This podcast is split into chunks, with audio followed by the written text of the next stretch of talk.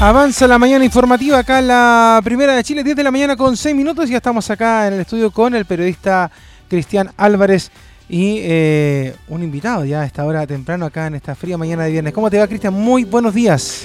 Muy buenos días, Leonardo. Muy buenos días también a todos nuestros auditores. Ya estamos nuevamente con una nueva entrevista durante esta mañana sobre un tema contingente que durante los últimos, eh, las últimas semanas, por lo menos mientras el gobierno eh, actual ha asumido su cargo, ha sido un problema para ellos, puesto que el tema indígena ha sido persistente en diferentes eh, aspectos que de alguna otra forma no han podido solucionar a pesar de la voluntad que han tenido ellos para dialogar con diversos sectores indígenas. Y para comprender de mejor forma, también hay muchos libros que se han escrito eh, durante, estas, eh, durante estas semanas que se han publicado para comprender de mejor forma, como decíamos, estas situaciones. Uno de ellos es este, La Vía Política Mapuche, escrita por el historiador Fernando Pairicán, de origen precisamente mapuche, que ha escrito también diferentes trabajos sobre eh, el pueblo mapuche, como por ejemplo una biografía de Matías Catrileo y también otras, eh, otros trabajos más, sobre todo escritos y también columnas de prensa. Así que para conversar sobre este trabajo estamos precisamente con él, Fernando Pairicana, a quien le agradecemos por esperarnos y también acceder a esta entrevista. Muy buenos días Fernando, bienvenidos acá a Radio Portales. Hola, muy buenos días. Muchas gracias por la invitación y la reseña que hicieron. Bueno, cuéntame, eh, ¿cómo se desarrolló este trabajo? ¿Qué línea tuvo? Eh, ¿En cuánto también te demoraste? En fin. Dentro de la colección Hoja de Ruta de País 2, son varios ensayos, ¿no? Este es uno más dentro de otras temáticas en torno a la constitución y los debates que se avecinan en Chile luego de la, del plebiscito de salida, ¿no? Y en, estricto rigor este este libro fue un momento que yo pude, aprovechar también para reflexionar sobre lo que llamo la, vía política, que es el uso de la institucionalidad por parte del movimiento mapuche para transformar eh, su relación con el Estado chileno y avanzar hacia los derechos fundamentales como el derecho a la autonomía, al territorio, eh, en el marco del Estado, tanto que le gusta a la derecha, el Estado de Derecho. Eh, por lo menos ¿Cuánto te demoraste en hacer este trabajo, como te preguntaba? Y además, eh, ¿qué línea tuviste para tratar todos estos temas que, como decía, son contingentes y que todavía están viéndose? Aproximadamente unos medio año. Eh, eh, algunos de estos temas estaban, fueron entrevistas que había realizado para The Clinic, que algunas otras columnas que había escrito para Le Monde Diplomatique, y, pero en sí el texto es, es está, pensado solamente para, esta, colección y los otros fueron insumos que tenía eh, de antes con otros trabajos previos como Malón, que es la historia del movimiento mapuche, la de los 90, la biografía de Matías Patillo que tú decías, y también eh, la posibilidad de tener cercanía con los convencionales que me dieron entrevistas, en este caso la Lamien Rosa Catrileo, Adolfo Millabur, Tiara Aguilera, la, la Lamien Elisa Loncón, entre otros, y bueno, el trabajo de prensa que, está disponible de acceso público. Leonardo. ¿Qué tal, Fernando? Buenos días, te saluda Leo Mora por acá. Hola. Eh, Fernando, muy buen documento, muy buen libro eh, de partida, porque además de hablar obviamente de lo que está ocurriendo hoy en el presente, eh, tú comienzas el libro poniendo en contexto un montón de situaciones que, que, fueron ocurriendo.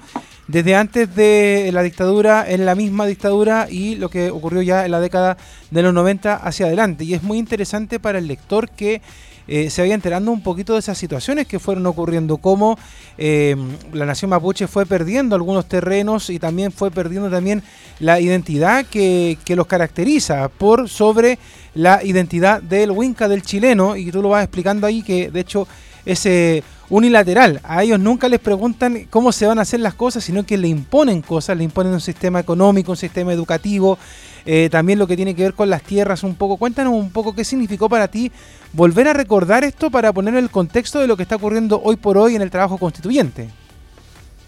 Reflexionar en una, en una larga duración, como, como lo llaman los historiadores, la historiadora, siguiendo la lógica de Brodel.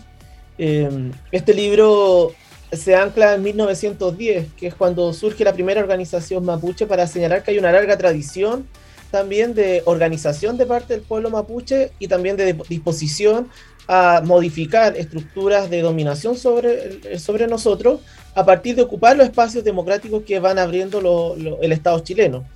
Ahora, al hacer ese ejercicio, es decir, decir que el movimiento mapuche en verdad no es reciente, sino parte de 1910, es también reconocer que hay un periodo previo, que es el de la ocupación de la Araucanía, donde hay una continuidad de neoloncos o loncos que tienen como formas políticas de relacionarse y diálogo y una cultura distinta. Por eso que el libro también inicia con, con los conceptos que un poco va a plantear en este caso la Lamien Rosa Cachileo de esto que es un cambio de paradigma. ¿no?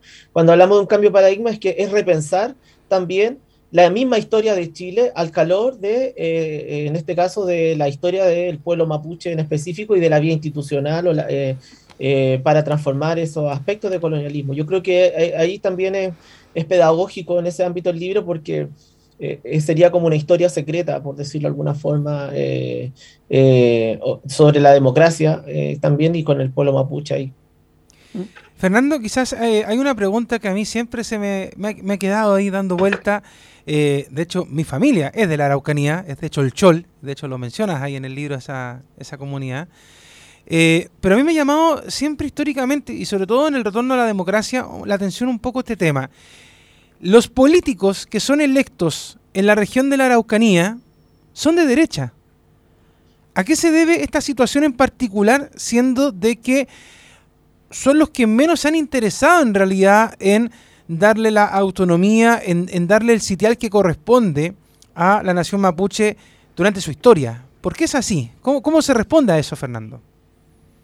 Eso, eso tampoco más responde más en el, libro Toki, que es mi tesis doctoral, y donde me voy a, responder esa pregunta, ¿no? Y por eso voy a, los orígenes de, cómo se construyó la propiedad en el territorio mapuche. Pero cuando estaba haciendo ese trabajo, en 1860 me di cuenta que en verdad había que ir aún más atrás y me fui por lo tanto a los tiempos tardío colonial y a los inicios de la República.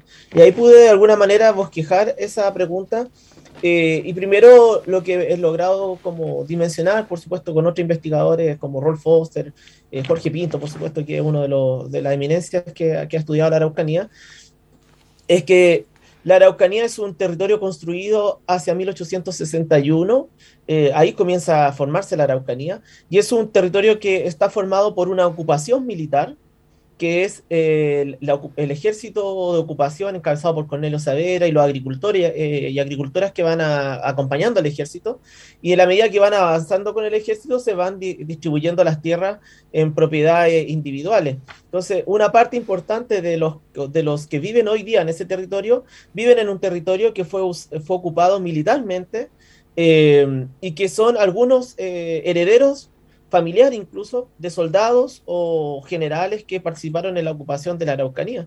Y por lo tanto, eh, reconocer eso eh, significa eh, reconocer lo que significa el impacto de, una guerra de, exterminio como fue la, ocupación.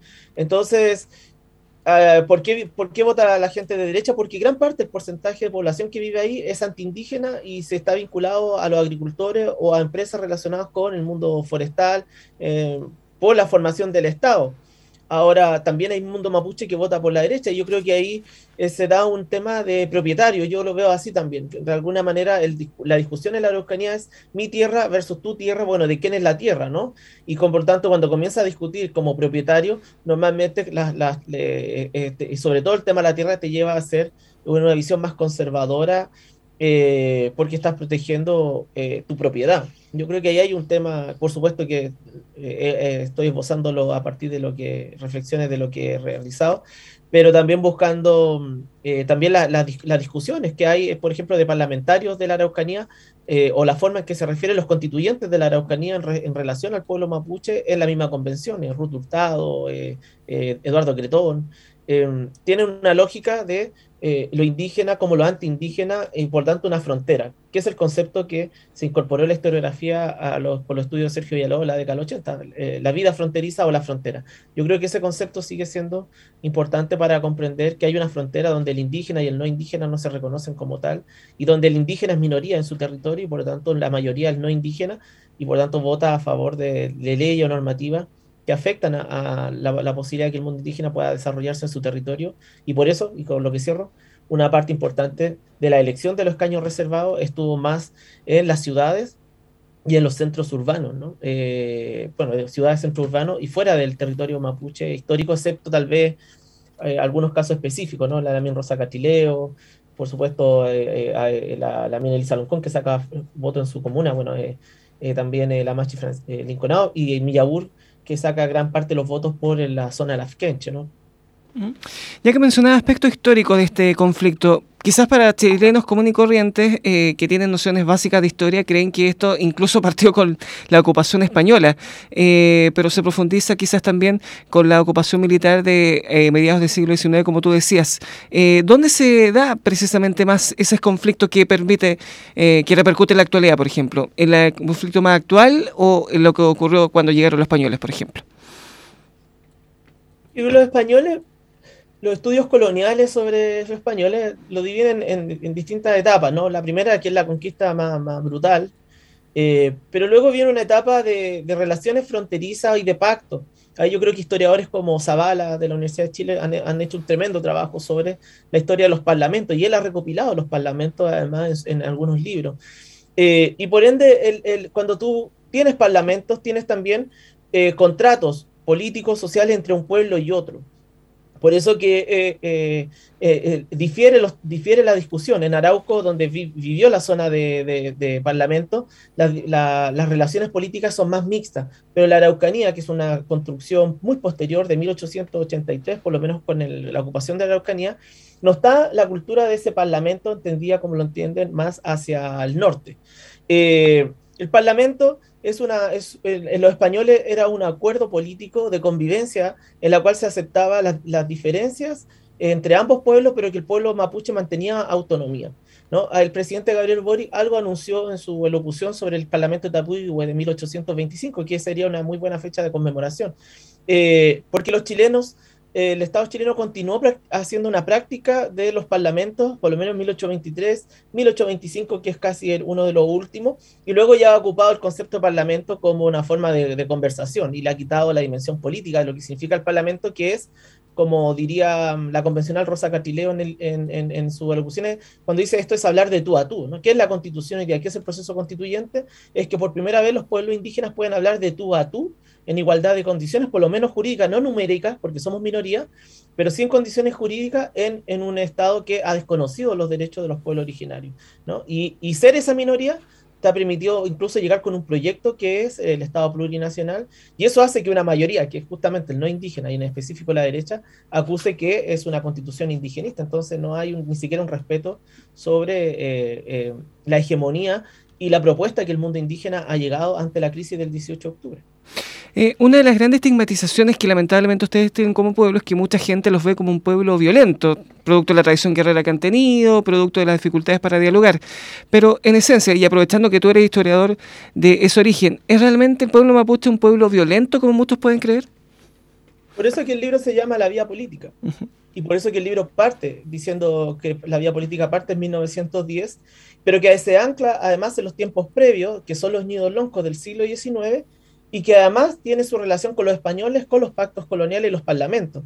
Entonces, discuto justamente la visión de que sea un pueblo, un pueblo guerrero. Tal vez puede ser un pueblo de la resistencia, porque eso sí, el pueblo mapuche ha tenido que resistir constantemente a las agresiones de lo que yo llamo en Toki el norte, para referirme a los que viven fuera del territorio mapuche y que son un estado eh, o una sociedad así agresiva y, expansiva, ¿no?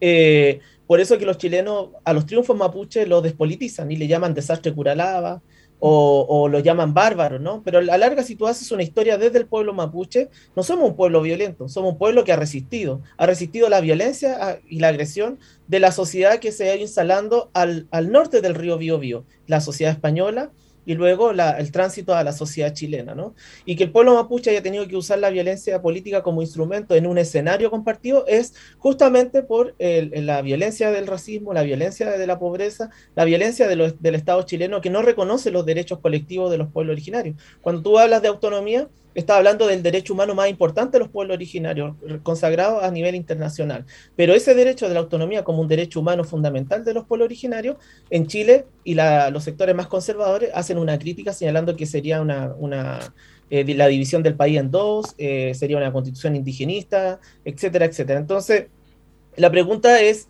si los chilenos, siento yo, como mapuche, yo hago la pregunta también a ti, si ustedes están dispuestos también a conciliar esta relación en un estado, en un territorio compartido, a partir de convertirnos o, respetar los derechos colectivos, los derechos humanos fundamentales. Y ahí me pregunto a, los chilenos si realmente creen en los derechos humanos para los pueblos originarios y si no, entonces es bueno plantearlo y tal vez reconocer cualquier una de las tesis de la construcción del Estado, como lo hizo Góngora, que eh, de alguna manera es la guerra lo que ha formado la sociedad chilena. ¿No? Y eso es una tesis historiográfica para poder explicar la historia del pueblo chileno, que es un pueblo que sí ha usado la violencia constantemente para poder reafirmar un orden político en un país.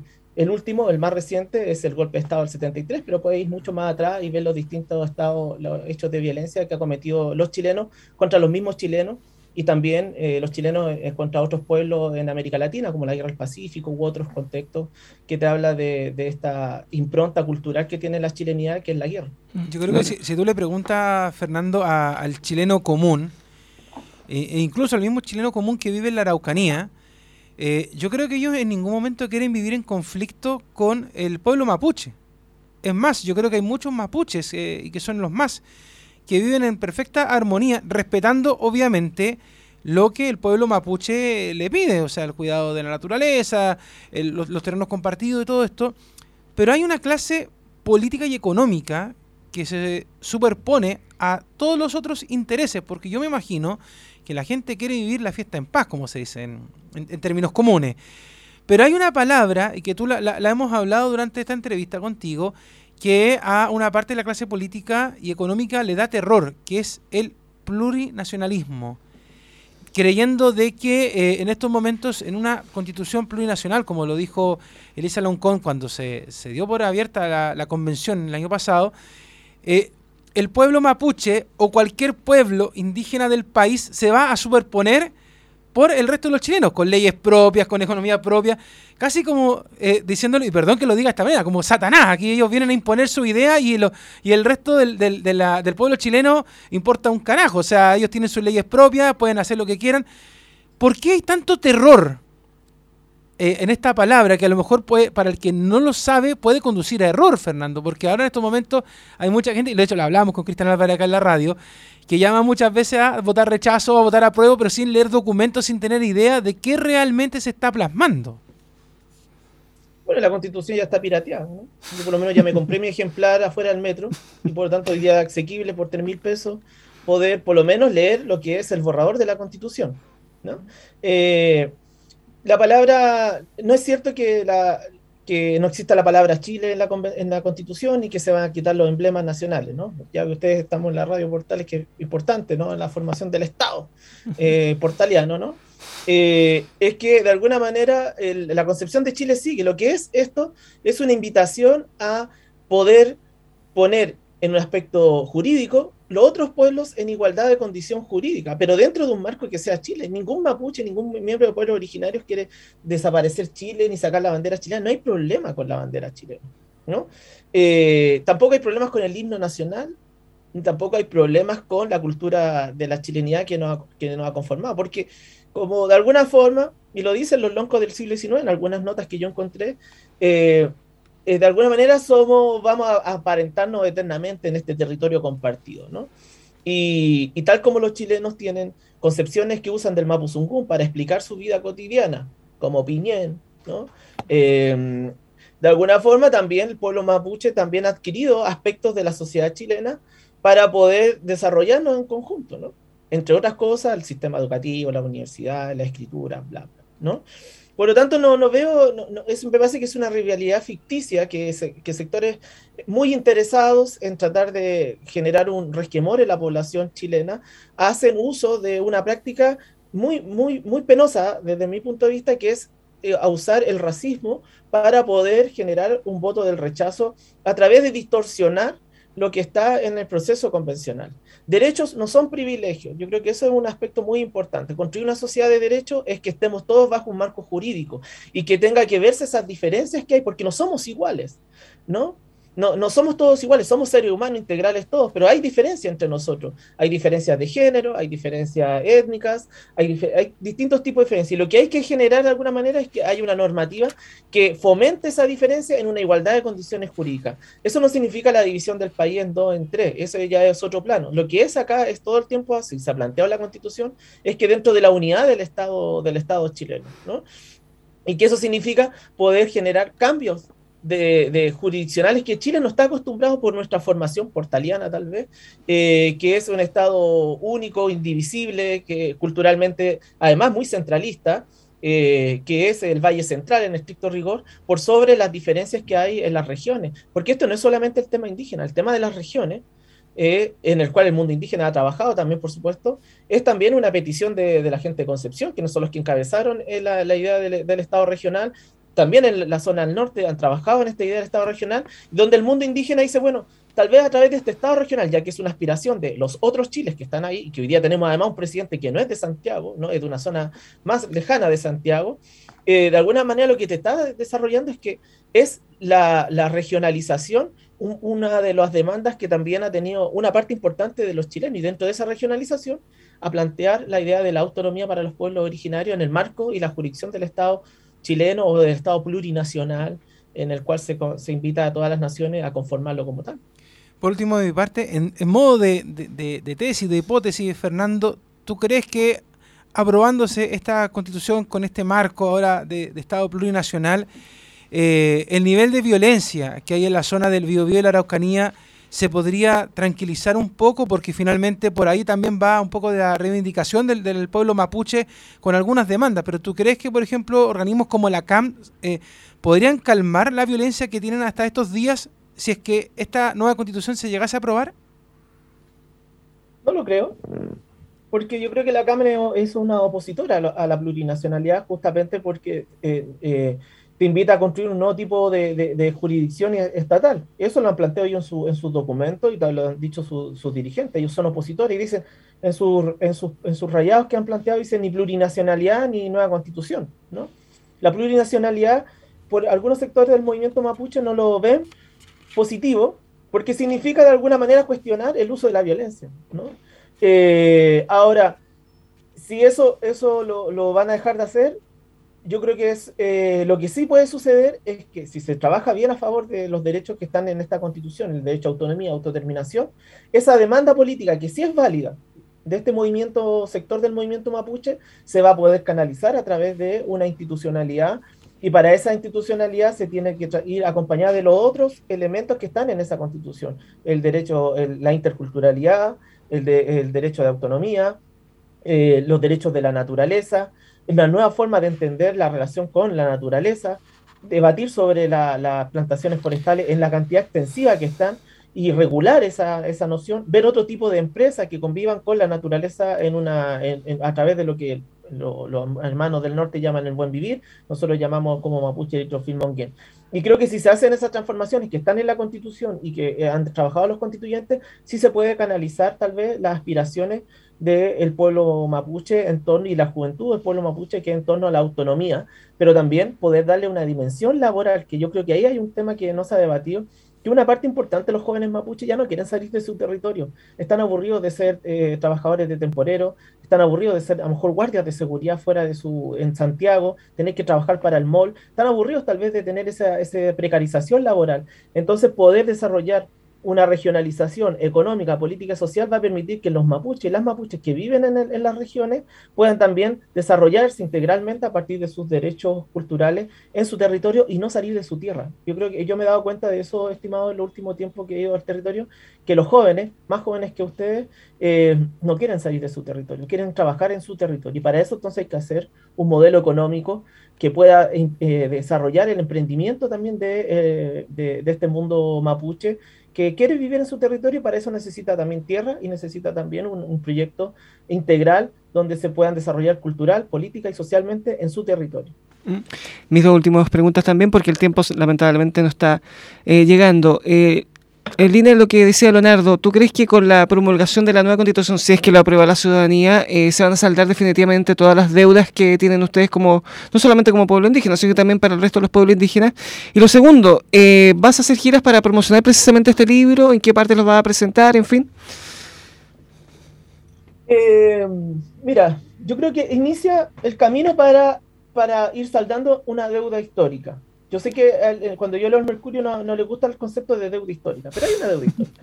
El territorio mapuche era un territorio rico en biodiversidad, era, era, un territorio que no había pobreza, la palabra pobreza no existe en el Mapuzungún, existe escasez, pero no pobreza, y tampoco está medida la pobreza como lo tenemos medido hoy día, ¿no? En distintas categorías para referirnos a la pobreza.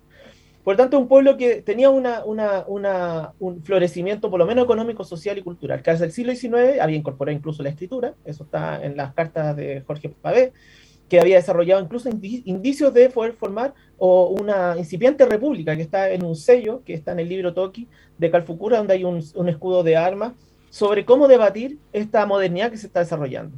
Los mapuches proponen algo de la, para la modernidad, un Estado eh, plurinacional para poder incorporar este, esta diversidad que existe en Chile y que es lo que se expresó, a mi parecer, desde el 18 de octubre, es lo que yo llamo en el libro una revuelta anticolonial, que no me parece que es solo una revuelta, eh, tiene, hay distintas revueltas, pero el caso indígena le va a dar una, una impronta particular a esa revuelta. Ahora, creo que eso puede ayudar a no sé si la palabra sea saldar, ¿no? pero sí puede ayudar a encauzar ¿no? Eh, la, crisis política que se ha dado en los últimos 20 años en Chile en relación con las primeras naciones o los pueblos eh, originarios. Eso sí creo que puede suceder estoy seguro que ningún pueblo quiere vivir en, en una oleada de violencia. ¿no? No, no, eso, no, nadie, ninguna persona sana, ni un pueblo desea vivir eternamente en un ciclo de violencia como el que está sucediendo. Por lo tanto, sí creo que se puede ir can, eh, canalizando esa violencia a partir de esta reforma, esta institucionalidad que proponen los, los, los constituyentes y las constituyentes de los pueblos originarios. Mm. Sobre lo que me señalas de hacer presentaciones, todavía uh -huh. no, no, no lo tenemos es tan, es. Estamos pensando realizar una, sí, con, en el Persa Bio, Bio para, para junio, en torno al, al Guiñol Tripantu, eh, junto con, hasta ahora, con el poeta David Niñir y su, y su librería que él tiene ahí. Queremos hacer algo muy, eh, muy mapuche en el sentido de que eh, tomar ese espacio donde hay una, una hermana que tiene una, una, un, un, una gastronomía, el, el, hermano que tiene una librería ahí y poder usar ese espacio para poder presentar el libro. Eso es lo que estamos pensando, pero eh, cuando tenga ya más clara la, el, el, afiche y todo, será un agrado que ustedes lo puedan difundir en Radio Portal. No hay problema ahí, vamos a tratar de estar ahí y nos tienen que decir la fecha donde va a ser esa presentación. Muy bien, esta mañana hemos conversado con Fernando Pericán, historiador mapuche, autor de este libro, La Vía Política Mapuche, editado por eh, la marca Paidos de la editorial Planeta. Cómprelo y léalo porque hasta el presidente Boric lo está leyendo por si acaso, así que para que lo tengan en cuenta también, para comprender mejor eh, este tema contingente que estamos viendo eh, durante estas últimas semanas. Fernando, muy Sábado, amable por... ¿Sí? Sábado 25 de junio a las 12 del, del día vamos a presentar el libro en el galpón eh, Víctor Manuel 2250. Perfecto, vamos a tener en cuenta entonces esa fecha. Nos comprometemos a estar ahí. Te agradecemos por conversar con nosotros acá en Radio Portales, Fernando. Éxito en tu libro y muy amable por conversar. Hasta luego. Gracias. Un abrazo. Muchas gracias. Leonardo. Como me copió el presidente Boric en la cuenta pública, siempre digo lo mismo. Todas las voces, todas, están acá en la primera de Chile. Pausa y seguimos portaleando en la primera.